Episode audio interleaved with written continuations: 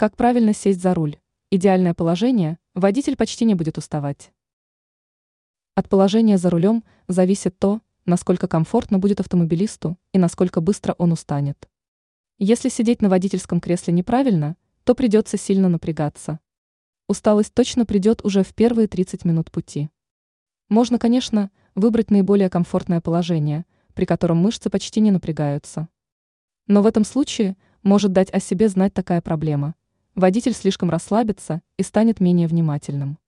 К счастью, есть положение, которое не дает автомобилисту серьезно уставать и при этом предотвращает чрезмерное расслабление. О каком положении идет речь? Сесть за руль надо так, чтобы локти были согнуты, но не сильно. При прямо вытянутой вперед руке на рулевом колесе должно оказаться запястье. Слегка согнутыми должны быть и ноги. Причем такое положение должно сохраняться даже в том случае, если автомобилист сильно нажимает на педаль. Вышеописанное положение является идеальным. Сиденье располагается не слишком далеко от руля, но и не слишком близко к нему. Напряжение не является серьезным, при этом сконцентрированность сохраняется. Ранее водителям назвали самую экономичную скорость автомобиля. Расход топлива становится минимальным.